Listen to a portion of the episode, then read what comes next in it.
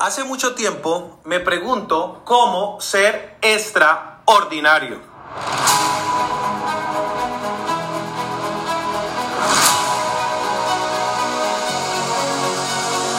Ser extraordinario es coger tu día ordinario, tu día normal y simplemente hacer cosas extras, cosas anormales, donde no importa el tiempo, no importa el dinero, no importa horarios, te apasiones por lo que estás haciendo. Entonces coges tu día ordinario y lo unes con extras y ahí tienes una persona extraordinaria.